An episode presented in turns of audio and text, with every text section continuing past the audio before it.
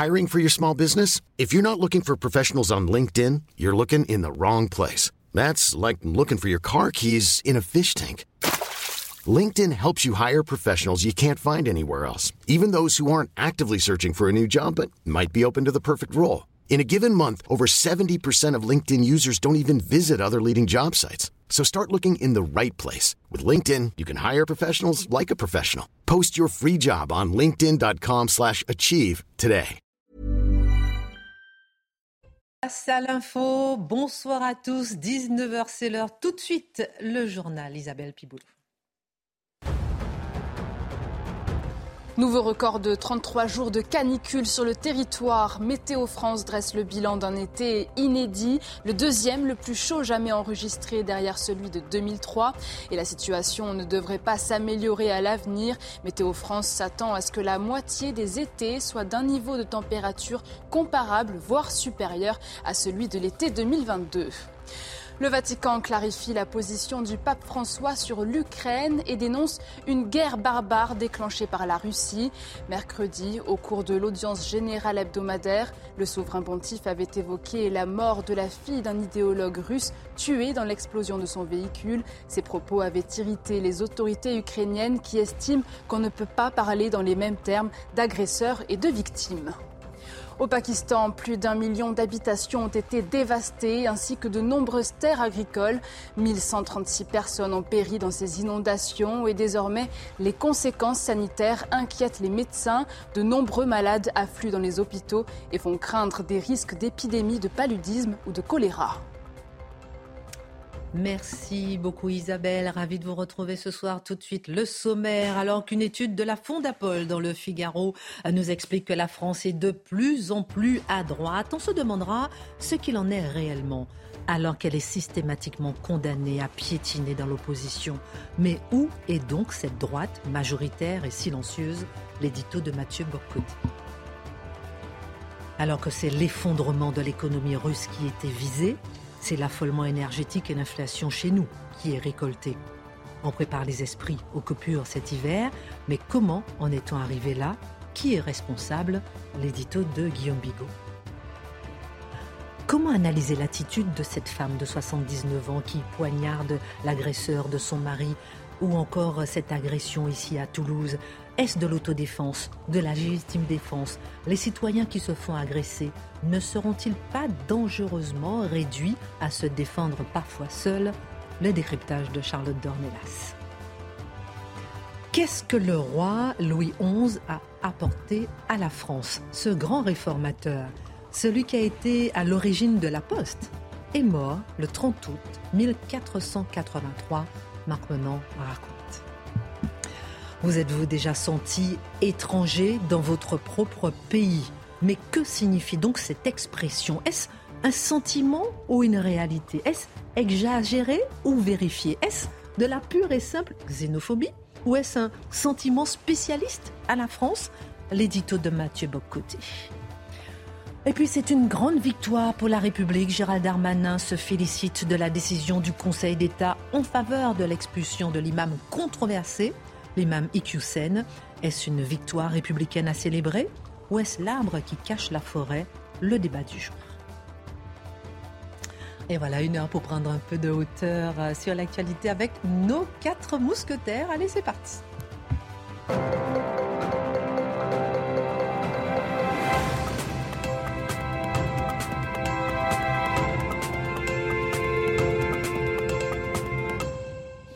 Alors, et on écrit, donc on a dit qu'on a décidé ensemble, à l'instant qu'on écrira mousquetaire, à cause, grâce à mousquetaire, comment on écrit comme il y a une femme. Point E. point, E, e, point S, point ah, En, tout cas, il faut mettre e, beaucoup 3, de 14, 116, 142, enfin, il y en a beaucoup. j'ai entendu, j'ai entendu dans un journal à la radio, sur RTL, il faut le dire, il faut les dénoncer, la, la présentatrice qui disait en parlant des footballeuses françaises, et elle est là, elle dit les bleus ES. C'est-à-dire, vous voyez, on en est. Oui. À l'oral oui, à l'oral. Ah oui, oui, oui. Ah, d'accord. On a encore beaucoup d'efforts à faire. beaucoup. Ça rend sourd. Bon, alors les résistants vont bien ce soir. on embrasse Dimitri. Il sera avec nous la semaine prochaine. Guillaume Bigot est avec nous euh, cette semaine avec le plus grand euh, des plaisirs. Alors, le Figaro a publié aujourd'hui ça m'intéresse, ça me met presque en colère. Ah. Et je vais vous dire ah. pourquoi. Ah. Il a publié aujourd'hui, Le Figaro, une étude de la Fondapol qui démontre, ou du moins qui tente de démontrer, que la France n'a jamais été aussi à droite. Ce n'est pas la première fois hein, qu'on voit une telle étude paraître, mais comment, euh, cher Mathieu, la comprendre alors que la droite, quelle que soit son expression euh, politique, est dans l'opposition et perd à répétition ces élections? J'en ai un peu marre d'entendre dire que la, la France est à droite, et puis lorsque viennent les élections, on ne voit pas où elle est. En fait, c'est une excellente observation parce qu'il y a une différence entre les préférences populaires telles qu'elles existent en, temps réel et les préférences populaires telles qu'elles sont autorisées à s'exprimer dans des hauts moments d'intensité politique.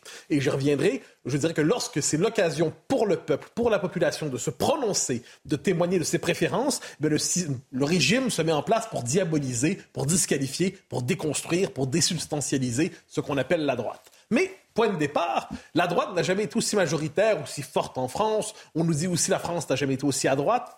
Et on l'entend très souvent. J'ai l'impression depuis des années, on nous répète sans cesse que la France n'a jamais été aussi à droite. On le dit soit chez les intellectuels, hein, la grande vengeance des intellectuels conservateurs, la revanche des réactionnaires. On entend ça en boucle. Oh, à quoi ça fait référence exactement? Qu'est-ce qu'on entend par droite hein? Il va falloir poser la question à un moment donné, parce que la droite d'hier, la droite d'aujourd'hui, la droite de demain, la définition n'est pas toujours la même. Alors, quand on lit l'étude de la Fondapol, on y trouve quelques chiffres. On va les utiliser, pas tous, mais quelques-uns qui sont intéressants. D'abord, il y a l'auto-identification à droite. C'est pas si mal, ça permet de savoir comment les gens se représentent sur le spectre politique. Et là, on voit si on intègre ceux qui se reconnaissent dans des valeurs de droite, 57% des Français s'identifieraient ou se reconnaîtraient à droite d'une manière ou de l'autre. On les trouve chez Zemmour, on les trouve chez Marine Le Pen, on les trouve chez ce qui reste des Républicains, et on les trouve chez Emmanuel Macron le macronisme est passé, appelons ça du rocardisme au jupéisme. Le, macronisme est devenu officiellement. On le classe à droite, à tout le moins, c'est ce qu'on prétend. Premier facteur d'identification. Deuxième chiffre qui est peut-être plus intéressant et qui, lui, mérite d'être noté 29% seulement des Français associent Marine Le Pen à l'extrême droite.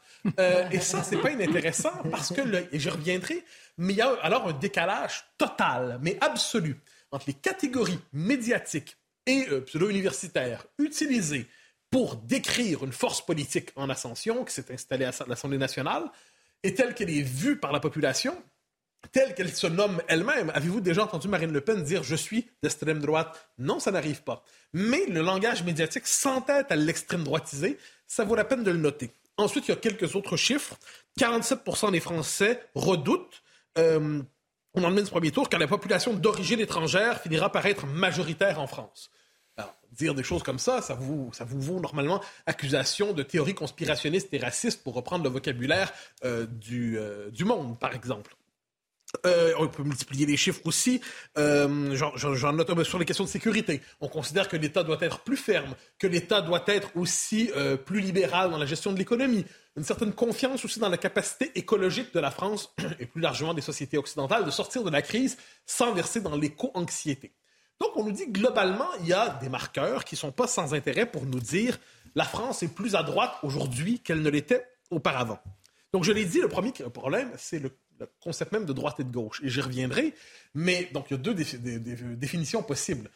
La droite et la gauche en soi, ça, franchement, c'est la grande enquête sans réponse. C'est-à-dire, qu'est-ce que la gauche, qu'est-ce que la droite? On finit jamais par avoir de réponse, sinon une référence presque philosophique. La droite croit que le mal est dans le cœur de l'homme, la gauche croit que le mal est dans la structure sociale. Donc, autrement dit, si on répare la société, on est capable de fabriquer un paradis, alors que la droite est plus pessimiste et dit l'homme est fondamentalement, il y a du bien, il y a du mal, il y a de la grandeur et de la médiocrité dans son cœur, donc aucune société possible n'est, euh, parfaite n'est possible. C'est pas exactement à ça qu'on fait référence quand on dit gauche-droite ici. On a d'autres marqueurs, et ce que je note, et j'y reviendrai justement, c'est que le concept de gauche et de droite, il y a 30 ans, il y a 40 ans, est-ce que ça correspond à ce qu'on appelle la gauche et la droite aujourd'hui? Pas du tout. Probablement que le meilleur exemple de ça, c'est la question de la laïcité. Prenez la question de l'islam il y a une quarantaine d'années. Vous dites que Marc Menon est à droite. Je pense que la, société le ramène à droite. Le discours public le ramène à droite et lui s'entête être de gauche. La question de savoir vraiment, on sait qu'il n'est pas vacciné. Alors, je dirais sur cette question-là, prenez la question de l'islam. C'est assez intéressant. Par rapport à l'islam ou, ou à la, présence massive de l'islam en France, la gauche répondait par la laïcité et la droite rappelait que la France avait globalement des, une histoire chrétienne, des racines chrétiennes, et ainsi de suite. Globalement, aujourd'hui, ceux qui tiennent un tel discours sont tout à fait périphériques dans l'espace public. Une seule valeur s'est imposée comme consensuelle pour définir ce qu'est l'identité française, c'est la laïcité. C'est très bien, il n'y a pas de souci avec ça. Il faut noter néanmoins que ce qu'on nomme droite aujourd'hui correspondait à ce qu'on appelait gauche hier. Donc, ayons cela à l'esprit quand on se demande euh, qu'est-ce que la droite aujourd'hui? Alors, mais Mathieu, permets-moi de vous poser une petite question simple. Pourquoi, ce que je disais un peu tout à l'heure et ce qui est un peu euh, énervant quelque part, pourquoi la droite est-elle condamnée à l'opposition si elle est majoritaire? C'est assez difficile à comprendre. Ah, parce qu'il faut faire un peu de sociologie des classes sociales. Or, qui maîtrise aujourd'hui, comme diraient les marxistes, les, moyens de production symbolique hein? Qui décide du langage, de ce qui est permis, de ce qui n'est pas permis, ce qui est autorisé, ce qui est condamné, ce qui est recommandable, ce qui ne l'est pas Le langage médiatique dominant. Hein, et ça, on s'entend, le langage médiatique dominant, il flotte pas dans le ciel éthéré des idées pures. Hein. Il est porté par le service public, il est porté par de grands journaux, il est porté par le système universitaire, il est porté par l'éducation nationale. Dans les milieux qui produisent l'opinion autorisée, la droite demeure très minoritaire. Dans les milieux qui produisent l'opinion légitime, celle dont on doit se réclamer si on veut faire une belle carrière, par exemple à Radio France, ou ailleurs, ou au Monde, ou à Libération, ou dans l'éducation nationale, ou si on veut pas être la brebis galeuse dans la salle des professeurs dans une école, eh il y a des opinions qu'on doit embrasser si on espère avoir une carrière intéressante. Vous êtes en train de me dire, pardon, que la majorité des Français est donc euh, une majorité résistante. Ben, ah, je dirais qu'une euh, résistante, ça implique que c'est plutôt actif. Face à l'opinion. Je, dirais une majorité médiatique. Euh, sceptique sceptique. C'est-à-dire que la plupart des gens ont d'autres choses à faire dans la vie que réfléchir à temps plein aux concepts, aux théories, au vocabulaire utilisé pour les endoctriner et leur laver le cerveau. Donc, ils se contentent quelquefois de dire tout ça est louche, tout ça est étrange, et préfèrent se réfugier souvent dans la vie privée plutôt que de mener le combat politique parce qu'ils n'ont pas les armes intellectuelles. C'est normal, on a d'autres choses à faire dans la vie que ça, mais les armes intellectuelles, culturelles, symboliques pour décrypter l'idéologie dominante. Mais, mais, donc, les, je dirais que quand il y a un moment de politisation intense, quand donc une, élection importante, présidentielle, législative, vous noterez d'un coup que les catégories se resserrent. Et ce qui était, vous voyez le sort réservé au Rassemblement national, quoi qu'on en pense, il était, pendant quelques années, on se disait, ah, mais il s'est presque dédiabolisé, ah, ben, il est désormais fréquentable, on peut même lui parler.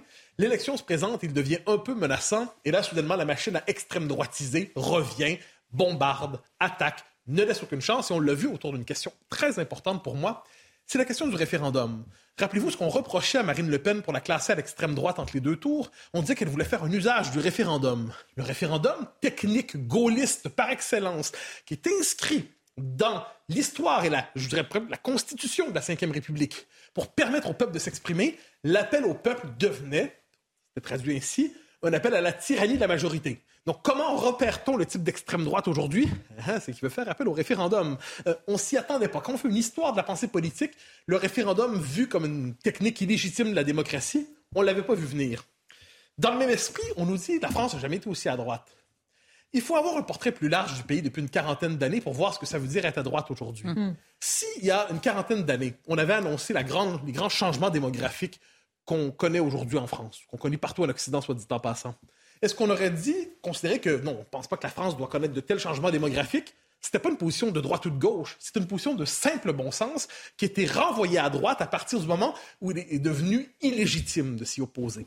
Prenez la question de la révolution anthropologique. Ne l'oublions pas, c'est devenu de droite aujourd'hui de considérer qu'un homme ne peut pas enfanter. C'est même d'extrême droite, comme l'affirment les, euh, figures du gouvernement. Pas comme l'affirme euh, Joe qui habite dans le fond de son rang, puis qui est absolument inconnu de tout le monde, même sa mère l'a oublié. Non, un ministre du gouvernement français considère que c'est d'extrême droite potentiellement que de dire qu'un homme ne peut pas accoucher. Alors qu'est-ce que ça veut dire être de droite dans une société où le simple fait du rappel de la biologie, eh bien, ça peut passer être de droite ou d'extrême droite. Deux autres exemples. La souveraineté nationale. On pouvait être de gauche ou de droite, mais il y a de cela pas si longtemps, on peut dire un peu avant Maastricht, dans les années 80, la souveraineté nationale n'était pas de gauche ou de droite. Eh aujourd'hui, la défense de la souveraineté nationale contre la superstructure européenne, c'est classé à droite ou à l'extrême droite, encore une fois. On nous dit même d'ailleurs dans l'enquête que c'est la question sur laquelle le, Front, le Rassemblement national demeure infréquentable parce qu'il est sceptique sur l'Union européenne. Je, comprends donc que c'est le véritable noyau du régime aujourd'hui. Et la question de l'insécurité. Je veux bien croire que c'est de droite que de dire qu'il faut plus de policiers, des milliers de policiers, des centaines de milliers de policiers. Mais le véritable objectif, normalement, c'est plutôt d'avoir une société pacifiée qu'une société sursurveillée. Encore une fois, qu'est-ce que ça veut dire la gauche et la droite dans tout ça? Ces termes deviennent un peu flottants. Dernière question. est-ce que cela nous oblige un peu à, penser, à, analyser un peu la situation du RN Est-ce que son arrivée à l'Assemblée nationale ne risque pas de bouleverser de fond en comble la vie politique? Ah ben oui, c'est intéressant parce que le RN... C'est arrivé en masse. Justement, euh, aux 89 députés. Euh, le RN prétend s'inscrire au-delà de la gauche et de la droite. Mais il ne parvient à se normaliser que lorsqu'il devient le véhicule politique d'une bonne partie de la droite. Alors il va devoir choisir. Si ceux qui se tournent vers lui le voient comme un vecteur d'un certain conservatisme, est-ce qu'il est prêt à assumer cela ou est-ce que le RN va finalement se méfier de ses propres électeurs? Première question. Deuxième, la question du RN, c'est la question de la respectabilité de ce parti. Est-ce qu'il peut véritablement se respectabiliser, être dans le jeu des institutions? Pour l'instant, le régime continue de la diaboliser, continue de le présenter. On nous présente le mot extrême droite avec des majuscules en toutes circonstances, comme si les nazis étaient à la veille de revenir ou les fascistes, ou une variété un peu différente, mais quand même inquiétante. Euh, on refuse de le normaliser. Quelquefois, on dit, si c'est pas au nom du présent, c'est au nom du passé. On va dire, ah, vous savez, les, les origines de ce parti sont louches. À ce compte-là, les origines de M. Mélenchon sont assez inquiétantes aussi. Le trotskisme, à ce que j'en sais, n'est pas une école démocratique. Alors, on va nous dire, oui, mais finalement, il devient peut-être compatible avec le système. La question qu'on se demandera, c'est est-ce qu'on a besoin d'un parti absolument compatible, un parti critique qui veut à tout prix se normaliser? dernière, dernière observation toute brève, mais la droite classique, qu'est-ce qui lui reste là-dedans? Hmm. Eh ben, c'est la question de Laurent Wauquiez en ce moment. Laurent Wauquiez a annoncé qu'il était là pour 2027 finalement récemment. On a compris le message. Son rêve, on le comprend probablement, c'est celui de M. Mitterrand qui a avalé le Parti communiste pour unir la gauche sous, sa, sous la forme la plus... à partir du parti qui était le plus petit. Je me souviens qu'avant qu'il ne se présente à la présidentielle, l'idée de rassembler la droite autour de Laurent Wauquiez, c'était le rêve d'un dénommé Éric Zemmour. Ça n'a pas fonctionné. Il s'est présenté. Ça n'a pas fonctionné non plus. Que, quel est votre regard, Charlotte, sur cette euh, étude de la FNAPOL qui dit que la France est de plus en plus euh, à droite? Non, mais moi, ce que je retiens et ce avec quoi je suis absolument d'accord, c'est que le, mot droite n'est jamais défini dans ces études à répétition. Et surtout, ce qui est intéressant, c'est l'auto-positionnement. En effet, quand vous dites, euh, après la chronique de Mathieu, vous dites tous ces sujets-là, où en fait le simple bon sens est parfois qualifié non seulement de droite, mais d'extrême droite, les gens, quand il s'agit de se positionner, si vouloir pouvoir faire sortir ses cours sans se faire agresser, c'est être de droite, bon, bah, ils se positionnent à droite. Ça me paraît assez évident. Donc l'autopositionnement est assez déréglé par le discours médiatique qui lui-même euh, est loin d'une majorité de, Français. Vous qui êtes de gauche, c'est là. moi, je suis de la gauche d'avant-hier, si je puis dire. Est-ce que le bon sens mais, mais quand on rappelle, je suis contre l'écriture inclusive. Je suis pour une culture forte, une identité formidable qui est l'épanouissement intellectuel. Je suis pour une laïcité stricte, c'est-à-dire la véritable laïcité, pas celle que l'on tricote et qui fait que l'on puisse se promener avec des signes religieux. Pas de voile dans la rue. Enfin, je suis contre la vaccination, etc. Mais, mais alors, où voulez voulez-vous que je sois de gauche? Où voulez-vous que je sois de gauche? Alors si on veut me mettre une étiquette de droite, qu'on me mette une étiquette de droite. Mais ça montre bien aujourd'hui qu'il n'y a plus de possibilité d'être simplement dans une réflexion. Il faut sortir de ce qui était de vieux schémas, de la même façon qu'il nous faudra inventer un monde nouveau en dehors du capital-capital et du gauchiste-gauchiste. Il y, y, a des axes qui structurent l'histoire. C'est-à-dire pendant, pendant une grosse partie du 19e siècle, c'était la question de la République ou de la monarchie. Si on était monarchiste, on était à droite, si on hmm. était républicain, on était à gauche. Puis ensuite arrive le marxisme. Et le marxisme va faire que les capitalistes sont à droite et les marxistes sont à gauche. Puis le fondement du mur de Berlin, etc. Donc là, évidemment, maintenant, on se rend compte, en tout cas dans notre jeu politique à nous, que la question centrale, n'est pas que la question de l'immigration ou de l'identité ou de la laïcité, c'est la question de déplacer le pouvoir de la nation et du peuple français à dépasser la démocratie par l'Europe et à sortir de la démocratie et de la République. Et moi, ce que je trouve littéralement fascinant, c'est qu'en permanence, te rappel des valeurs de la République, c'est pour dire que des gens sont prêts à casser la République. Parce que la démocratie et la souveraineté nationale, c'est le cœur de la République deux dernières toutes brèves réflexions. Il faut voir que je pense que dans la démocratie contemporaine, le paradoxe ou la falsification, c'est que c'est une démocratie qui se méfie du peuple. Le peuple n'est plus à... On ne doit pas l'entendre, on doit le rééduquer, on doit le faire évoluer, on doit faire évoluer sa sensibilité pour qu'il soit en raccord avec ceux qui prétendent parler au nom du progrès. Donc on se méfie du peuple. Et deuxièmement, euh, se vous dire de gauche ou de droite, finalement on décide jamais soi-même. Combien d'hommes comme Marc continuent à se dire de gauche, de gauche, de gauche? Mais c'est pas la gauche. On décide pas soi-même si on est de gauche. C'est la gauche qui décide si on est avec elle. Et sinon, elle nous classe à droite ou à l'extrême droite. Et on peut être soit indifférent à de telles étiquettes, ou on peut chercher à tout prix à rester de gauche. Oh là là. C'est pour ça que je me je, je, dis que je n'étais plus catégorisable. un, petit, un, petit, verre de mon petit chéri. en, en tout cas, je pense que vous avez quand même une âme à gauche. Si, si, si, encore. Alors, on continue, on continue. On a beaucoup, beaucoup, beaucoup de sujets à voir aujourd'hui. Et comme elle dit, peut-être euh, simplement le bon sens. Emmanuel Macron a annoncé un conseil de défense sur l'énergie. Et eh oui, et c'est une première. Le russe Gazprom réduit ses livraisons de gaz auprès d'Engie.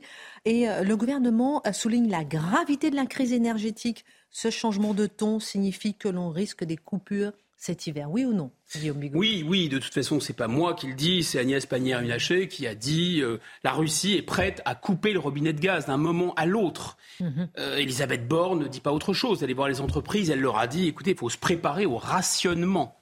Bon, donc euh, bien sûr qu'on n'est plus du tout dans le triomphalisme euh, de, de, Monsieur le Maire jusqu'au début de l'été. Hein, souvenez-vous, c'était la croissance, c'était le plein emploi, c'était la résilience de l'économie française grâce au mix énergétique qui faisait qu'on dépendait moins des importations de gaz russe. Le bouclier tarifaire formidable, ça nous permettait de nous protéger de l'inflation importée. Et puis, et puis, on était tellement fort et tellement indépendant qu'on pouvait menacer l'économie russe de lui déclarer la guerre totale et de l'effondrer. Souvenez-vous. Maintenant, c'est l'économie française, malheureusement, qui est au bord de l'effondrement. Donc on a un problème de quantité d'énergie, parce que même si on a réduit la dépendance à près de 20% au gaz russe à 12%, même si on a fait des stocks, si l'hiver est rigoureux, il risque d'y avoir, peut-être pas des blackouts, peut-être pas des coupures totales, mais au moins des phénomènes de délestage. Donc il y aura un problème de quantité d'énergie. Mais il y a surtout, surtout un problème de prix de l'énergie. Il y a une inflation importée qui est terrifiante, qui nous appauvrit considérablement. Et donc le gouvernement prolonge ces mécanismes de bouclier tarifaire, par exemple, 20 milliards d'euros déjà. C'est donc un quoi qu'il en coûte, cette fois-ci énergétique. Et au moment où la, dette s'emballe, au moment où la BCE va remonter des taux, à ce moment-là, non seulement euh, il va y avoir des anticipations, comme on dit, des acteurs économiques négatives, euh, tout, tout va aller vers la, finalement vers le ralentissement, voire la récession énergétique, mais en plus, hein, donc chômage, ralentissement de la croissance, et l'euro décroche l'euro décroche parce que euh, dans cette guerre énergétique euh, déclenchée autour de la Russie, eh bien l'Europe c'est le ventre mou. Et comme l'euro décroche, ça veut dire qu'on va payer notre énergie encore plus cher. Donc vous avez des phénomènes en quelque sorte euh, d'auto, euh, de boule de neige, si vous voulez, qui s'alimentent et, on va tout droit vers cette récession énergétique. Alors il faudrait au contraire soutenir l'économie, c'est parce que va faire euh, la BCE en, soulevant les, en relevant les taux. Et puis on a une petite musique qui est très étrange, qui est ce discours de l'urgence climatique. Voilà, l'urgence ce serait la transition énergétique. Il faut décréter l'état d'urgence énergétique, accélérer la transition énergétique, c'est-à-dire qu'en fait finalement ralentir un peu l'économie, c'est un peu étrange. Alors justement, euh, discours de frugalité, discours justement euh, de l'urgence climatique. Est-ce qu'elle n'a pas raison finalement, la Première ministre, euh, de décréter cette urgence climatique quand même dans ce contexte? J'ai l'impression que vous lui donnez tort quand même à ce niveau-là. Alors moi, on peut considérer qu'il n'y a pas de petit profit en la matière, que voilà, on pourrait faire contre mauvaise fortune géopolitique, si vous voulez, bon cœur écologique, pourquoi pas Mais ça ressemble quand même à de l'enfumage vert. Il y a un peu de la fumée verte. Hein. D'abord, pourquoi? Parce que cette conversion à l'urgence écologique, elle est un peu trop soudaine pour être sincère. Souvenez-vous, M. Hulot, au début du, quinquennat de M. Macron, qui disait que finalement, ils n'avaient pas pris la mesure de ce réchauffement climatique et qui a démissionné. Souvenez-vous de M. Macron lui-même, qui traitait d'amiche euh, et de, partisans de la lampe à huile les écologistes. Donc d'un seul coup, il aurait été derrière un chêne ou derrière un arbre, et puis il aurait eu la lumière verte, il aurait été euh, illuminé, comme ça, il aurait compris l'urgence écologique. Bon, il faut, être sérieux. D'autant que les mesures qui sont prises ne sont pas du tout des mesures qui sont destinées à lutter contre les émissions de CO2. On va réouvrir des centrales à charbon, on va faire venir du gaz ou du pétrole de plus en plus loin, même du gaz de schiste américain. Et l'urgence serait telle, telle qu'il euh, faudrait ah, taxer les super profits. Ah non, quand même, pas tout à fait, non, en fait. Alors que les profiteurs de guerre, comme disait M. Macron, sont aussi des super pollueurs. Total, 36 milliards d'euros euh, de bénéfices probablement cette année. Il n'est évidemment pas question de taxer ceux qui euh, pour lesquels il y a du quoi qu'il en rapporte, si vous voulez. Eux, ils ne, connaîtront pas le quoi qu'il en coûte. Alors vous semblez dire que l'urgence climatique a finalement bon dos, que c'est un prétexte en fait pour dissimuler les véritables responsabilités dans cette crise énergétique. Quelles seraient les solutions pour éviter cette récession énergétique? Alors les solutions, on peut les, voir euh, en dernier, mais grosso modo, effectivement, il y a ce phénomène, je pense, un peu de, je dis, d'enfumage, de fumée verte, parce que on utilise la peur, on fait peur, attention, c'est la fin d'abondance, la culpabilité, mais alors finalement, le réchauffement climatique, ça ne vous intéresse pas. Et tout ça est quand même destiné à faire un effet de diversion. Pourquoi? Dissimuler la responsabilité des dirigeants dans le fait qu'on est dans cette récession maintenant énergétique, probablement leur impuissance, et plus grave encore, le fait qu'on ne veuille pas changer une équipe qui perd et on ne veut pas changer des solutions qui sont des solutions qui aggravent la situation. Et ça, ce mécanisme-là de peur, de culpabilité, de diversion, on l'avait déjà connu pendant le Covid. Et je pense qu'on revient à quelque chose qui est tout à fait comparable.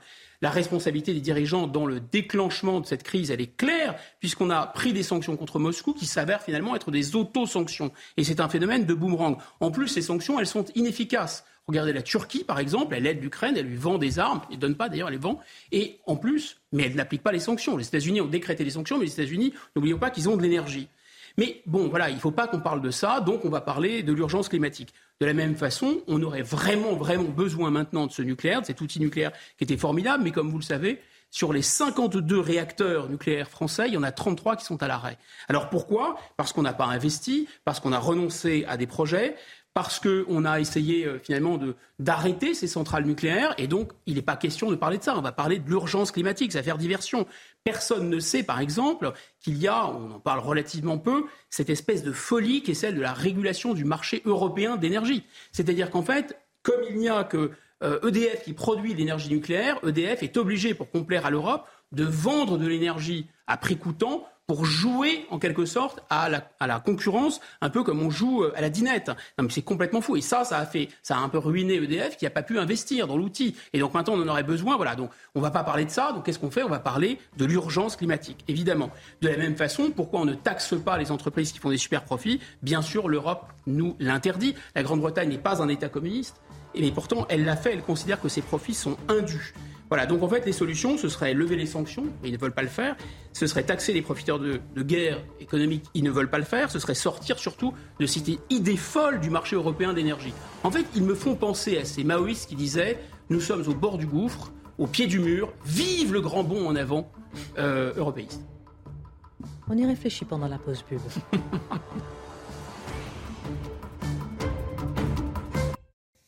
Retour sur le plateau de Face à l'info. Dans un instant, on parlera de la validation du Conseil d'État de l'expulsion de l'imam Ikissem, l'imam controversé. On en parle dans un instant. On fera un tour de table. Mais comment analyser ce phénomène d'autodéfense des citoyens face aux agressions? Aujourd'hui, nous avons vu la vidéo euh, d'une agression euh, très violente et on en parlera avec euh, Charlotte dans quelques instants. Tout de suite, la Minute Info. Bruno Le Maire face au MEDEF. À l'hippodrome de Longchamp, le ministre de l'économie s'est exprimé lors de la rencontre des entrepreneurs de France.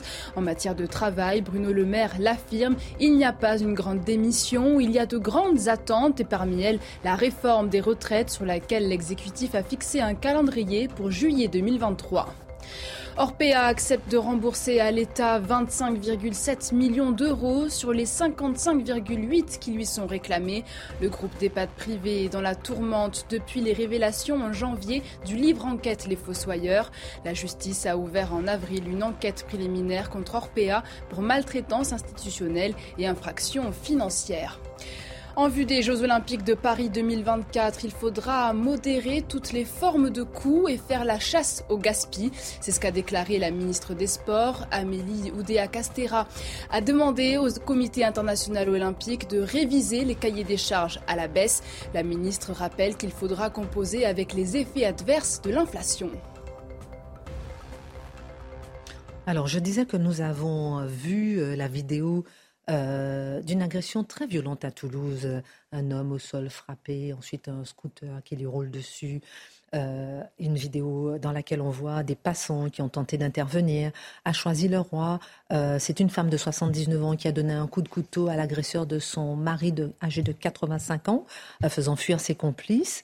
Euh, Charlotte, est-ce que c'est de la légitime défense ou bien de l'autodéfense? Déjà un petit point sur ces deux agressions. Oui, parce que euh, c'est en fait dans les deux cas c'est des situations un peu différentes, mais ce qui est euh, ce qui a retenu notre attention, on va dire, c'est que des gens sont intervenus avant l'arrivée de la police et on sait que d'abord la police une fois qu'elle est appelée, il lui faut du temps pour arriver quand vous êtes trois sur un homme qui est à terre, les, les, deux minutes qui vous séparent, même si la police est rapide, peuvent être fatales. Donc là, à Toulouse, en l'occurrence, c'est un homme qui est violemment agressé. On a vu les images euh, qui ont, qui ont été diffusées.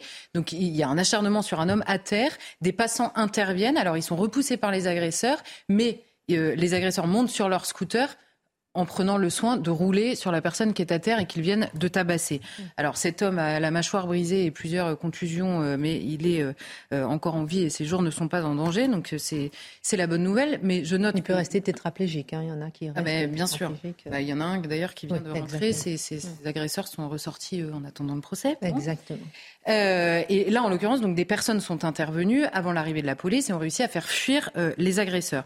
Et je note au passage que le responsable de la sécurité de la mairie de Toulon a condamné l'agression, merci, et euh, a condamné quasiment dans les mêmes termes la diffusion des images parce que c'est interdit évidemment. Mais vous noterez quand même que dans le débat public, si on n'a pas d'image, et c'était la chronique de Mathieu hier, si on n'a pas d'image, ça passe quand même très euh, rapidement sous les radars. Donc en effet, la diffusion d'images, on comprend pourquoi elle est, euh, elle est euh, réglementée, évidemment. Là, en l'occurrence, sur les images, on ne reconnaît pas les visages, notamment de la victime qui est à terre. Donc ça, permet la diffusion plus facilement, mais ça permet aussi de voir en face aussi le degré de violence auquel nous sommes parfois rendus. À Choisy-le-Roi, c'est un petit peu différent. Donc c'est une personne, enfin un couple, 79 pour elle et 85 ans pour lui, et trois personnes qui décident, alors apparemment pour une question de vol, hein, voulait les voler. Trois personnes qui décident de les agresser, qui jettent cet homme de 85 ans à terre. Très bien. Et la dame, pour essayer de défendre son mari, qui est donc à terre et agressé par trois jeunes personnes, sort un petit opinel, apparemment qu'elle avait à son, petit à son euh, porte-clés. Donc ça doit vraiment pas être un gros couteau.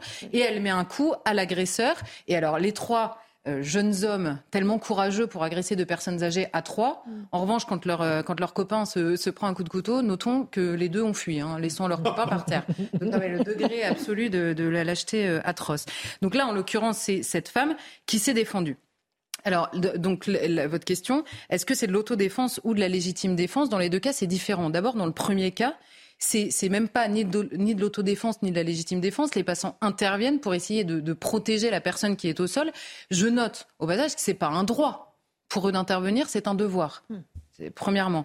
Les... C'est de plus en plus rare. Et c'est de plus en plus rare, ah précisément parce que c'est à moitié culpabilisé. On se dit oui, mais attention, et, vous savez que vous pouvez risquer quelque chose si vous n'intervenez pas exactement comme il faut intervenir, sachant que vous intervenez dans la panique, choqué évidemment parce que vous avez sous les yeux, et avec un stress immense, donc euh, avec une réflexion un petit peu altérée. Dans le deuxième cas, en revanche, comme il y a un coup qui est porté euh, à l'agresseur avec un coup de couteau, est-ce que l'autodéfense est une légitime défense? C'est évidemment la question qui se pose. Et alors là, il y a des critères euh, extrêmement précis. Vous savez que pour qu'il y ait une, légitime, défense. il faut cinq conditions devant la justice.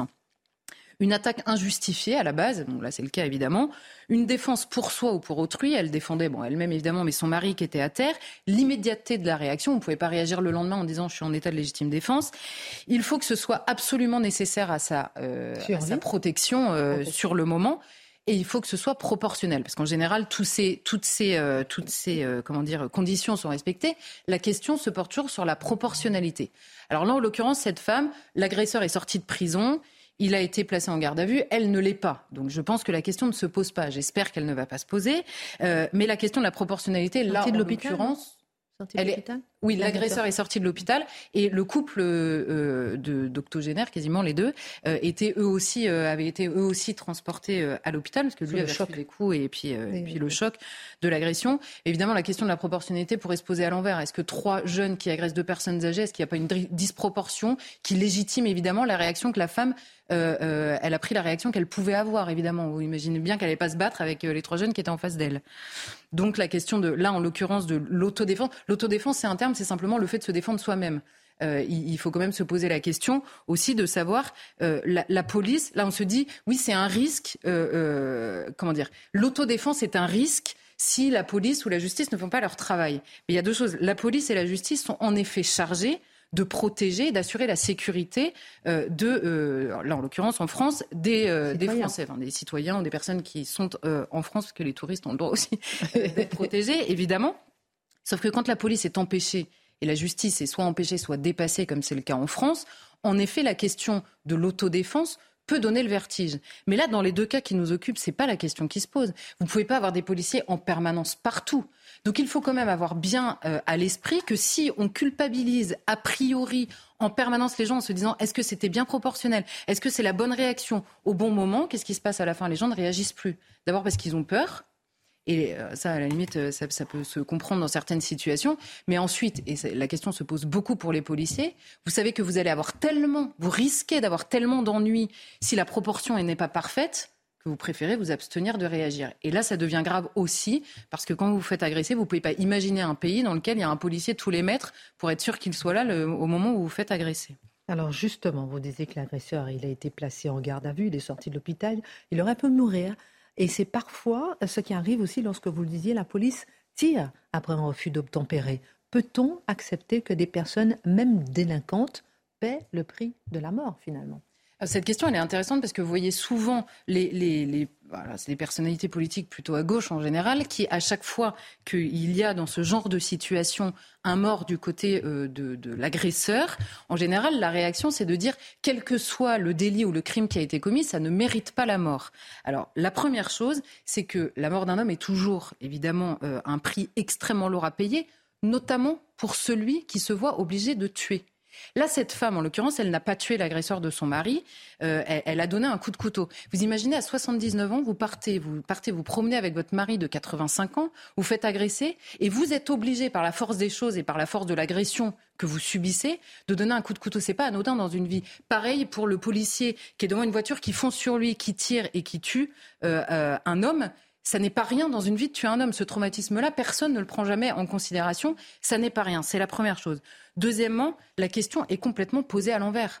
Ça n'est pas le refus d'obtempérer ou ça n'est pas l'agression qui mérite la mort. La mort est donnée, en l'occurrence, parfois pour se protéger. Et sinon, il y a condamnation. Et c'est pour ça que les enquêtes sont nécessaires. Elles sont parfois douloureuses pour des personnes innocentes qui donnent le coup, mais elles sont nécessaires. Parce qu'on ne peut pas imaginer un pays dans lequel on se dit Bon, bah après tout, euh, euh, oui, il y a un mort, mais c'est pas grave. Évidemment qu'un mort, c'est grave. Donc, il faut savoir exactement dans quelles circonstances ça s'est fait. Simplement, quand la mort est donnée, ça n'est pas parce qu'il y a un refus d'obtempérer. C'est que le refus d'obtempérer par une personne qui prend sa voiture, qui fonce et qui met un policier sur son capot, là, il y a danger de mort. Et c'est pour ça que la police tire. Donc, c'est évidemment pas le délit qui mérite la mort. C'est simplement les circonstances qui, pour se protéger, ont amené euh, à la donner. La seule la seule chose qu'il faut voir en face dans ces questions, soit d'autodéfense, de légitime défense, que ce soit le simple citoyen ou la police, qu'il faut accepter de voir en préalable de ce débat, c'est qu'il y a déjà des morts. Simplement, si on se pose toujours la question de se poser la question de la, de, la blessure ou de la mort qui pourrait être infligée aux délinquants, on, comment dire, on refuse de se poser la question du prix de la vie de la victime potentielle mm. de euh, ces délinquants. Mm-hmm. Il est impossible d'avoir une réponse toute faite. Dans un sens comme dans l'autre, je note que la réponse toute faite, elle est souvent donnée euh, en défense euh, des agresseurs et c'est un petit peu pénible, d'autant que l'impunité fait évidemment croître la violence. C'est certain. Merci beaucoup, euh, Charlotte, pour ce regard. Dans un instant, on fera un tour de table sur la décision euh, de l'expulsion de l'imam Hussein pour un peu avoir votre avis sur le sujet. Juste avant, un petit saut dans l'histoire, puisque c'est l'anniversaire de la mort de Louis XI. Mais ce qui est intéressant, mon cher Marc, c'est de savoir ce qu'il a apporté à la France, Louis XI. Il est mort le 30 août 1483. Qui était-il? Qu'est-ce qu'il a apporté à la France? Alors, quand on dit Louis XI, aussitôt, on a ces images abominables d'hommes dans des cages qui ne peuvent surtout pas se redresser, qui sont tenus par les filles du roi. Oui, les filles du roi sont les chaînes qui les entravent. Voilà comment on les nomme. Et les pauvres sont là pendant des semaines, voire des mois. En revanche, quand ils décident que la punition est suffisante, le roi les fait libérer. Il ne, il ne tient aucune rancune vis-à-vis d'eux. Il faut dire qu'il a eu à lutter de façon incroyable parce que les nobles ont longtemps menacé son pouvoir. Il était aussi beaucoup en guerre avec son père Charles VII. Charles VII qui a la été sauvé, si je puis dire, par l'ami de notre Charlotte nationale, à savoir par Jeanne. donc, on a Jeanne d'Arc sur le plateau. Mal récompensé, la Voilà, très mal récompensé. Bref, alors ce personnage, il a une image sulfureuse. Et pour autant, quand on regarde, il a permis à la France, ça c'est pour répondre à votre question, avoir, avant d'énumérer ce que l'on peut retenir et surtout d'avoir les derniers instants, déjà, grâce à lui, on a eu la, constitution de la poste. Il met en place les relais avec les cavaliers qui vont de point en point afin que les messages lui arrivent le plus rapidement possible. Il instaure la paix on était en guerre avec les Bourguignons, il n'y avait pas que les Anglais, etc. Donc, il fait en sorte que le pays soit pacifié. Et pour éviter, par exemple, une guerre contre les Anglais, il est même capable de sortir sa cassette et de payer une somme faramineuse parce que pour lui, la mort d'un homme, alors qu'il a cette image de ce personnage n'ayant aucune tendresse, eh bien pour lui, la mort d'un homme est inadmissible. Il faut épargner tant que c'est possible. Vous voyez le, le contraste. Alors par ailleurs, c'est un homme de son temps, à savoir extrêmement pieux. Il a une sorte d'obsession. Déjà, il a été. J'aime bien, le de son temps. Ben oui, oui, parce que. Mais non, ben forcément, à cette époque-là, on vit en connivence avec le ciel, et surtout quand on est le roi, car on est adoubé par euh, le Seigneur, on est roi. Et par conséquent, on représente cette autorité céleste. Mais lui, très très tôt, il s'est retrouvé avec la Vierge de Clergy. La Vierge de Clergy, c'est une Vierge noire, une Vierge en bois, elle est toute petite. Elle est là, euh, on a l'impression qu'elle est presque en détérioration. Elle l'a fascinée parce que Jeanne était venue s'agenouiller devant la Vierge de clergy. Et il a sur son chapeau, il a partout des petites médailles. Et cet homme qui est d'une superstition invraisemblable, quand il apprend une mauvaise nouvelle, s'il est à cheval, pof, il se sépare du cheval, il se déshabille, il fait brûler les vêtements qu'il portait afin de ne pas avoir la poisse d'incruster par rapport à cet événement qu'il vient de subir. Voyez, cet homme, comment il vit? Alors forcément, il est d'une intransigeance incroyable dans son entourage. Par ailleurs, il est paranoïaque. Bah ouais, ça faut le reconnaître. Il a toujours l'impression, mais vu ce qu'il a subi dans son existence, qu'on veut attenter à sa vie. Et puis, il est hypochondriaque. Ça existe, les hypochondriaques. Et en particulier, il a enfin eu un fils, le futur Charles VIII. Eh bien, il l'enferme en boise. Ah, on peut dire quel père épouvantable, mais pas du tout. Il envoie des messagers tous les jours pour savoir est-ce que le petit, vous l'avez fait sortir? Est-ce qu'il a été dans les champs? Est-ce qu'il tousse? Faites attention de bien le couvrir. Oh là là, sous, nos, sous nos toits, il y avait de la pluie. C'était la même chose chez vous. Prenez bien soin de lui, ce qui fait que le pauvre gamin, il est enfermé dans la forteresse d'Amboise. Et lorsque nous le retrouvons là, quelques semaines, quelques années de la fin de son existence, enfin, il lui rend visite à Amboise. C'est pour le testament, parce que sa santé se détériore. C'est triste. Et là, là encore, vous voyez, quand euh, vous êtes marqué par euh, cette superstition, il a dans la tête qu'il ne peut mourir qu'à 60 ans. Alors les années, elles arrivent, il se dit c'est pas possible.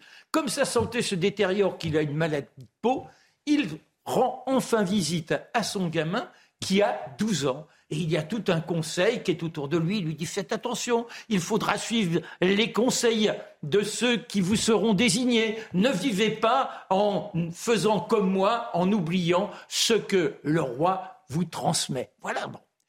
Et puis, il se réfugie à Plessis à Plessis-les-Tours. Là, il fait construire une sorte de demeure qui n'a rien à voir avec un château, mais c'est fortifié de façon incroyable. Il a peur que l'on vienne l'attaquer. Il y a 40 archers en permanence autour de lui. Il y a 400 fantassins qui tournicotent, des murs énormes, des fossés. Il y a aussi des chausse-trappes pour des chevaux qui seraient emportés par leurs cavaliers pour venir attenter à ses jours. Tout ça l'obsède. Et puis, cette mort qui est là, il faut l'empêcher. Alors il organise des pèlerinages, il va lui-même dans les pèlerinages. Il n'est jamais question pour lui de négliger des sommes faramineuses pour qu'il y ait des messes qui soient rendues afin de le protéger. Mais la santé qui décline, qui décline, néanmoins il va encore à la chasse. Et oui, il faut chasser, chasser, chasser, chasser. Et puis il y a des animaux autour de lui, il supporte plus les hommes. Il sait placé dans une situation d'isolation et c'est son médecin qu'il a choisi et qui devient en quelque sorte son véritable tuteur, pour ne pas dire son dictateur. Autour de lui, il y a la volière, les animaux. Il en fait venir de partout. Il dépense des sommes énormes, mais ça ne suffit pas. La mort, il a peur de la mort. Il demande au pape de lui adresser le corporal. Le corporal, c'est le linge saint qui était utilisé sur l'autel, selon la légende, par Saint-Pierre. Il faut que ça vienne, c'est une relique, il n'y a pas que celle-là, d'autres reliques encore. Et puis, il y a ces termites en Calagne. Eh oui, cet ermite qui s'appelle François de Paul, si cet homme est à ses côtés, étant donné la connivence qu'il a avec le Seigneur, il sera protégé. Il dépense une fortune pour le faire venir là-bas, de fin fond de l'Italie, et cet homme, il s'agenouille devant lui. Les derniers jours sont terrifiants, terrifiants, terrifiants. Et quand on lui annonce qu'il n'a plus rien à espérer, sire, vous voyez bien que votre vie s'en va, il dit mais non, mais non, je crois que le Seigneur fait attention à moi, il ne m'arrivera rien. Mais bon, il est bien obligé de s'incliner. Et là, il en appelle à la Vierge Marie, il lui demande de l'accueillir, et puis les Notre Père qui s'enchaînent. Et c'est en ce 30 septembre que l'agonie s'amorce au matin, il disparaîtra le soir aux alentours de allez, 8 h 10 h Et il sera placé dans la petite chapelle à côté de la Vierge de Clergy. Donc il ne sera pas du tout à Saint-Denis parce que il veut être au contact. Est-ce que vous pouvez me répondre en trois secondes? Pourquoi est-ce qu'on appelle l'universel la reine ben, Parce que c'était l'homme de toutes les ruses. Mais alors de la ruse au fourbe, il n'y a qu'un pas, mais c'est là où la nuance de la langue, on la perd euh, aujourd'hui. Mais déjà à cette époque, vous voyez, il y avait des petites glissades. Cet homme était capable de toutes les roueries pour être un fin diplomate et de remporter toujours sur le tapis les plus belles victoires. En tout cas, Louis XI, grand réformateur à l'origine de la Poste. Merci pour ce portrait. L'unification de la monnaie, des, euh, kilos, etc. Oui, oui. On pourrait parler pendant des heures. Ah bah Dans la belle histoire de France, euh, on, a, on a le temps. Là, on a moins le temps. Alors, c'est une grande victoire pour la République. C'est Gérald Darmanin qui se félicite de la décision du Conseil d'État de valider l'expulsion de l'imam controversé, l'imam Iqiyoussen. Alors, euh, est-ce que c'est l'arbre qui cache la forêt? Est-ce que c'est un premier pas? Est-ce que c'est de l'islamophobie, comme certains le disent? Guillaume Bigot. D'abord, ce qui est vraiment frappant dans cette histoire, c'est comment euh, le droit peut faire entrave à l'action de l'État. Euh, on peut imaginer des États qui n'ont pas de droit, si vous voulez, des États sans droit, des États tyranniques. Mais on ne voit jamais de droit sans, État. Ça n'existe pas. Les droits de l'homme n'existent pas sans État. Et donc, à un moment, le droit est produit par l'État. Pour protéger les droits de l'homme, il faut qu'il y ait une zone, une zone grise, j'allais dire. Il faut qu'il y ait une boîte noire, en quelque sorte. Il faut qu'à un moment, quand l'État décrète l'urgence absolue, il y a la raison d'État. Et là, les juges devraient s'incliner, en fait. Sinon, les juges euh, et mettent en danger l'État lui-même. Bah, deux choses. Premièrement, on voit la, la malléabilité, dis-je, du droit. C'est-à-dire, le droit, on peut lui faire dire une chose et son contraire. Et ce qui me frappe, c'est que lorsque le politique veut faire un exemple, mais ce n'est qu'un exemple, alors là, soudainement, on est capable, d'une manière ou de l'autre, d'avoir l'interprétation du droit adéquat qui correspond à la volonté politique. Hmm. Il n'en demeure pas moins. Il n'en demeure pas moins qu'on voit les, les démarches et les épreuves nécessaires pour être capable de faire une expulsion pour une figure qui est fondamentalement inassimilée et inassimilable et hostile à la France, eh bien, on comprend lorsque l'effet de résistance du droit, l'effet de résistance, en fait, de la structure juridique, hein, le, lobby droit de l'homiste aussi, lorsque l'État veut agir, une partie de l'État ou une partie de l'appareil public résiste à la volonté politique. Euh, tout ça relève, je pense, de théâtre politique aujourd'hui. C'est une bonne chose. Au revoir et surtout, en fait, adieu. Euh, mais il n'en demeure pas moins qu'il y a, à travers tout cela, c'est symptomatique de l'impuissance de l'État, c'est symptomatique de la déréliction du droit. C'est symptomatique aussi du fait qu'on a quelquefois besoin de faire un exemple pour faire oublier qu'on a manqué de rigueur des milliers de fois, sinon davantage. Donc l'arbre peut-être qui cache la forêt. Bravo, Gérald Darmanin. Je, Darmanin, je sais pas, j'entends pas dire félicitations, bravo. Est-ce que est-ce qu'il faut le dire quand même qu'il a été parce que, euh, courageux, résistant C'est un acte de résistance minimum. C'est-à-dire que depuis longtemps, on aurait dû faire en sorte de modifier la loi, de réinstaurer une véritable laïcité, qu'il n'y ait pas toutes ces dérives qui conduisent l'État à une déliquescence totale, où chacun aujourd'hui est dans sa petite marge en disant moi je me veux libre et en condamnant la liberté des autres, parce que si je porte un voile, je ne veux même pas savoir si ça aura par contagion une influence sur les jeunes femmes et mes consoeurs dans, le point où je vis. Donc le Conseil d'État, quand il a refusé de reconnaître que la laïcité devait s'exercer dans ce sens le plus strict, il faut le confronter à ces aberrations. Il faut revenir aujourd'hui à notre capacité de changer la loi quand on aperçoit qu'on a une dérive qui nous sort du principe républicain le plus noble, le plus extraordinaire et qui nous a valu une image dans le monde entier. Euh, Charlotte, j'ai entendu, on a entendu d'ailleurs en direct sur CNews tout à l'heure Gérald Darmanin euh, qualifier les Hussein de xénophobes, euh, complotistes, homophobes, antisémites, misogynes. Mais on voit que ça a été un combat au forceps finalement pour faire juste appliquer la loi. Non, mais c'est pour ça. On, vous parle de la loi. Bon, déjà, en effet, euh, l'État s'est entravé lui-même hein, euh, par les gouvernements successifs et volontairement, euh, en effet, dans ses décisions, notamment d'expulsion, d'éloignement. On en parle souvent. J'en parle souvent ici. Mais simplement, juste sur la question du droit, parce qu'on nous dit tout le temps en permanence, vous voulez remettre en cause soit l'État de droit, soit le mhm. droit lui-même, comme s'il était immuable ou encore divin. il ne l'est pas. Il est écrit par les hommes, donc il peut être changé par les hommes. C'est ce que font les députés toute la journée. Normalement, c'est leur travail. Au début, le, ministre, avec une procédure, hein, demande l'expulsion. L'avocate saisit un référé en urgence devant le tribunal administratif qui écrit c'est une atteinte à la vie privée et familiale. Le Conseil d'État, saisi par le ministre, dit le Conseil d'État, le mot c'est ne considère pas que c'est une atteinte. Donc le Conseil d'État considère, le lendemain le tribunal ne considère plus. On voit bien que ça n'est pas une question de texte, mais d'interprétation des textes. Et là, l'avocate, que nous dit-elle Cette décision du Conseil d'État, c'est une atteinte à l'état de droit. Le revoilà. Donc le Conseil d'État atteint à l'état de droit. Bon, on est bien. Donc le Conseil d'État atteint à l'état de droit, d'une part, et elle dit je vais faire un recours maintenant sur le fond. Là, elle l'a fait sur la forme. Oui, parce que là, c'était pas sur le fond. En gros, c'est une atteinte. Elle veut, sur la forme, elle va prouver qu'il a une vie intégrée en France, d'où la vie familiale, les enfants qu'il a en France. Comme ça échoue devant le Conseil d'État, elle dit je vais attaquer sur le fond. On a mal compris ses propos, donc là, elle va retourner devant le tribunal administratif pour aller étudier. Enfin, elle a fait une autre requête sur le fond, et ensuite elle nous dit on va étudier la possibilité de saisir la CEDH qui avait dit qu'elle ne s'exprimait pas en urgence en août. Pourquoi est-ce que je m'attarde là-dessus?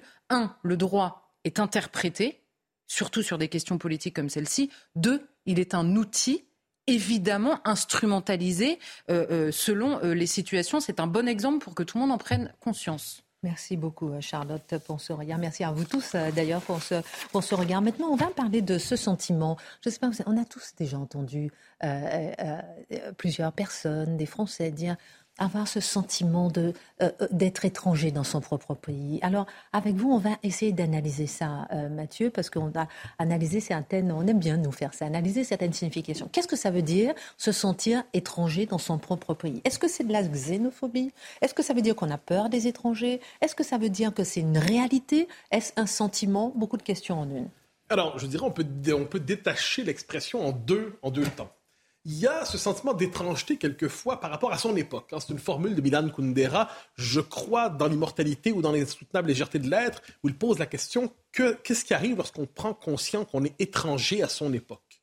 Eh ben, C'est une question qui traverse tous les temps et dans les temps qui sont les nôtres, qui sont ceux d'une accélération historique, technologique, anthropologique, culturelle incroyable, eh bien, il est tout à fait naturel de se sentir étranger en cette époque qui, quelquefois, perd la tête. C'est une inquiétude légitime. Mais ce n'est pas à ça qu'on fait référence, cela dit, étranger en son époque, étranger en son temps. Vous connaissez, c'est la formule, hein. j'aurais dû naître dans une autre époque. Hum. On a tous dit d'une manière ou de l'autre. Là, c'est autre chose qu'on fait référence, c'est le sentiment de devenir étranger chez soi. Hum. L'exil intérieur, le plus violent qui soit. Eh bien, il faut le comprendre, c'est lié directement, formellement, à l'immigration massive, dont on parle souvent ici, les vagues migratoires à répétition qui déferlent partout sur les sociétés occidentales et qui condamnent et qui font en sorte qu'on n'est pas capable, vu l'ampleur des volumes et le fait que ça s'accumule, ça s'accumule sans être capable d'intégrer, eh bien, on constate de plus en plus que les quartiers se multiplient, ou la culture nationale. La culture nationale, ça veut dire les codes, une manière de, sourire, une manière de se rencontrer, une manière de manger, une manière de, célébrer, une manière de rire. Mais tout ça est progressivement chassé de plusieurs segments du territoire national. Et on en vient à se demander quelquefois, mais, mais est-ce est-ce qu'on est encore chez nous ici? Est-ce qu'en ce lieu, je suis encore chez moi ou suis-je désormais un étranger en mon propre pays? Alors, le problème, c'est que cette réalité ne peut plus être nommée parce qu'il y a une catégorie qui a disparu de la pensée politique contemporaine et plus largement, je dirais, de l'imaginaire contemporain, c'est le peuple. Le peuple, c'est-à-dire avoir un peuple qui est majoritaire chez lui, et parce qu'il est majoritaire chez lui, il y a un rapport de force qui lui permet justement de transformer l'autre en soi, la fameuse assimilation. Alors aujourd'hui, on détache tout. On dit il y a la langue. Mais la langue est simplement présentée comme un outil de communication désincarné. Euh, il y a de l'autre côté, il y a la nationalité, mais strictement juridique, hein, la nationalité juridique. Et là, c'est ce qui fait en sorte qu'on va nous dire que euh, il y a tant et tant et tant de, de, terroristes qui sont en fait des terroristes français qui se retourneraient contre d'autres Français. Ça, pour moi, c'est la plus grande fraude intellectuelle qu'on a connue ces dernières années. La nationalité juridique, quelquefois, déforme la réalité et ment et fabrique des Français artificiels qui se retournent contre un pays dont ils, refusent finalement, alors qu'ils ont le, le privilège immense d'y être. Il y a aussi, quelquefois, on va nous dire les valeurs. Mais les valeurs, ça ne suffit pas. Globalement, faut pas se tromper, les Néo-Zélandais, les Français, les Écossais, les Québécois, les Suédois ont à peu près les mêmes valeurs. Ce sont des valeurs occidentales. On les hiérarchise ensuite chacun un peu à notre manière. Ce qu'on n'est pas capable de nommer là-dedans, c'est la notion de peuple, tout simplement. Parce que quand on fait référence à un peuple, c'est-à-dire une communauté inscrite dans la durée, à laquelle on peut s'intégrer, à laquelle on peut s'assimiler, mais encore doit-on le vouloir, encore doit-on faire des efforts, eh le peuple, on la nazifie, cette catégorie. On la fascise, on l'extrême droitise, on la disqualifie. Dès lors, si la notion de peuple disparaît du paysage, comment peut-on être capable de nommer ensuite ce sentiment de devenir étranger chez soi? J'ajoute une chose qui n'est pas un détail des mouvements migratoires massifs qui s'accompagnent aujourd'hui d'une forme d'empiètement d'une civilisation sur une autre. Et ce qui fait en sorte qu'on le voit aujourd'hui, le conflit historique entre la chrétienté ou l'Europe et l'islam. Je, ne réduis pas les rapports entre les deux au conflit, mais le conflit existe. Et ce qu'on voit, c'est que la frontière s'est déplacée au nord de la Méditerranée. Et aujourd'hui, de mille et une manières, il y a non seulement le sentiment d'être étranger chez soi, mais d'être contesté chez soi, quand on fait tomber des statuts, quand on doit réécrire l'histoire, quand on traite de fascistes, de xénophobes, ceux qui ne veulent pas devenir étrangers chez soi, tout cela fait un portrait finalement plus encourageant et on comprend le sentiment de tant et tant de gens qui se disent nous ne sommes plus chez nous, à notre propre pays. On va faire euh, une petite pause, la minute info, et ensuite vous me direz est-ce que c'est exclusif à la France, ce sentiment? Très rapidement, en une minute après, ce sentiment justement de ne plus se sentir, de se sentir étranger chez soi. Et puis à quoi, à quoi doit-on s'attendre? Dans les années qui viennent. La Minute Info. Gazprom réduit encore ses livraisons de gaz à la France. L'annonce a été faite par le groupe Engie ce mardi. L'énergéticien français évoque, je cite, un désaccord entre les parties sur l'application de contrats. Les livraisons de gaz russe à Engie avaient déjà considérablement diminué depuis le début du conflit en Ukraine. Les forces ukrainiennes lancent une contre-offensive dans le sud du pays. Objectif repousser les troupes russes et reprendre la ville occupée de Kherson.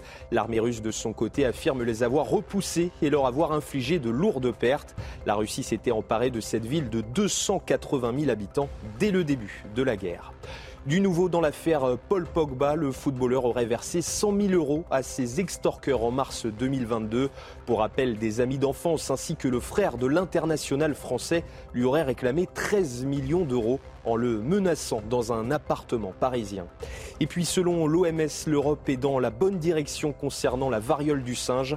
L'Organisation mondiale de la santé trouve encourageant les signes de ralentissement de l'épidémie. Après quatre semaines consécutives d'augmentation, l'OMS avait rapporté la semaine dernière une réduction de 21% des nouveaux cas dans le monde. Merci, c'était, euh, c'était Adrien Spiteri. Merci pour cette minute info. Ce sentiment d'être étranger chez soi. Qu'est-ce que cela signifie? C'est ce que vous nous expliquez, mais est-ce que c'est exclusif à la France? Et à quoi on doit s'attendre euh, dans les années qui viennent? Alors, ça traverse le monde occidental aujourd'hui. Ah oui? C'est-à-dire, il faut regarder. Euh, prenez le cas de la Suède, prenez le cas où le changement démographique a été d'une rapidité incroyable. Prenez le cas du Danemark aussi, mais la Suède, c'est encore plus marqué. Prenez le cas de l'Allemagne, c'est pas un détail. Prenez le cas de la Grande-Bretagne. Allez à Londres, c'est assez original ce que devient Londres à bien des égards. Allez aux États-Unis, en bien des endroits. Allez au Québec je me permets d'en témoigner, aller au Canada même. Euh, il y a dans plusieurs pays occidentaux, je dirais que c'est l'angoisse dominante de notre temps, parce que c'est cette idée qu'il y a quelque chose d'irréversible qui se joue aujourd'hui. Et plus encore un sentiment d'irréversibilité, une culpabilisation de ce sentiment. Vous le demandiez, est-ce que c'est de la xénophobie, est-ce que c'est le refus de l'autre? C'est ça, c'est ça. On est dans ce régime, ce que j'appelle le régime diversitaire, qui est tout à fait singulier, qui fait tout d'une manière ou de l'autre, ou qui consent à tout le moins à ces vagues démographiques qui sont en fait une révolution à l'échelle de l'histoire, mais qui culpabilise ceux qui veulent résister. À quoi devons-nous nous attendre? Je pense qu'au terme du siècle, une forme de triple scénario, un scénario en trois temps qui se présente à nous D'un côté, on va voir des, métropoles qui vont être sur le mode de, la mondialisation cosmopolite multiculturelle. Un nouveau monde émergera dans tout ça. Sinon, il va avoir de plus en plus de territoires qui vont être sous la loi d'une civilisation nouvelle, étrangère, qui aura imposé ses codes ici. Il y aura des réserves aussi culturelles ou nationales, un peu à l'ancienne, dans un territoire féodalisé où des populations auront de plus en plus tendance à se séparer, hélas, parce que la culture du pays d'accueil n'aura pas été reconnue dans son droit de faire valoir ses droits. Merci beaucoup pour cette analyse, mon cher Mathieu. Pessimiste oui, il n'y a pas de doute là-dessus. Mais pas désespéré. Ah, mais pas désespéré. Il faut quand même être un pour penser que ça va bien. Mais c'est pas désespéré. Alors à demain, j'aurai d'autres questions à vous poser. Excellente suite de programme sur CNews.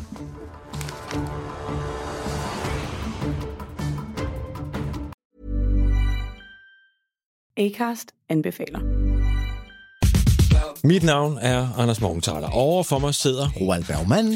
Vi har lavet en ny podcast, der hedder Dopaminklubben. Og Dopaminklubben er en klub, hvor ADHD er fucking sjovt, og hvor det griner. Det behøver ikke at være super alvorligt. Vi er skide trætte af alle de der podcasts, der forklarer mig nederen der. Vi gør grin med vores ADHD. Mulig ADHD. Ja, vi udreder mig, fordi nogen siger, at jeg har det. Jeg ved det ikke rigtigt, det finder vi ud af. Vi har i hvert fald lavet vedmål.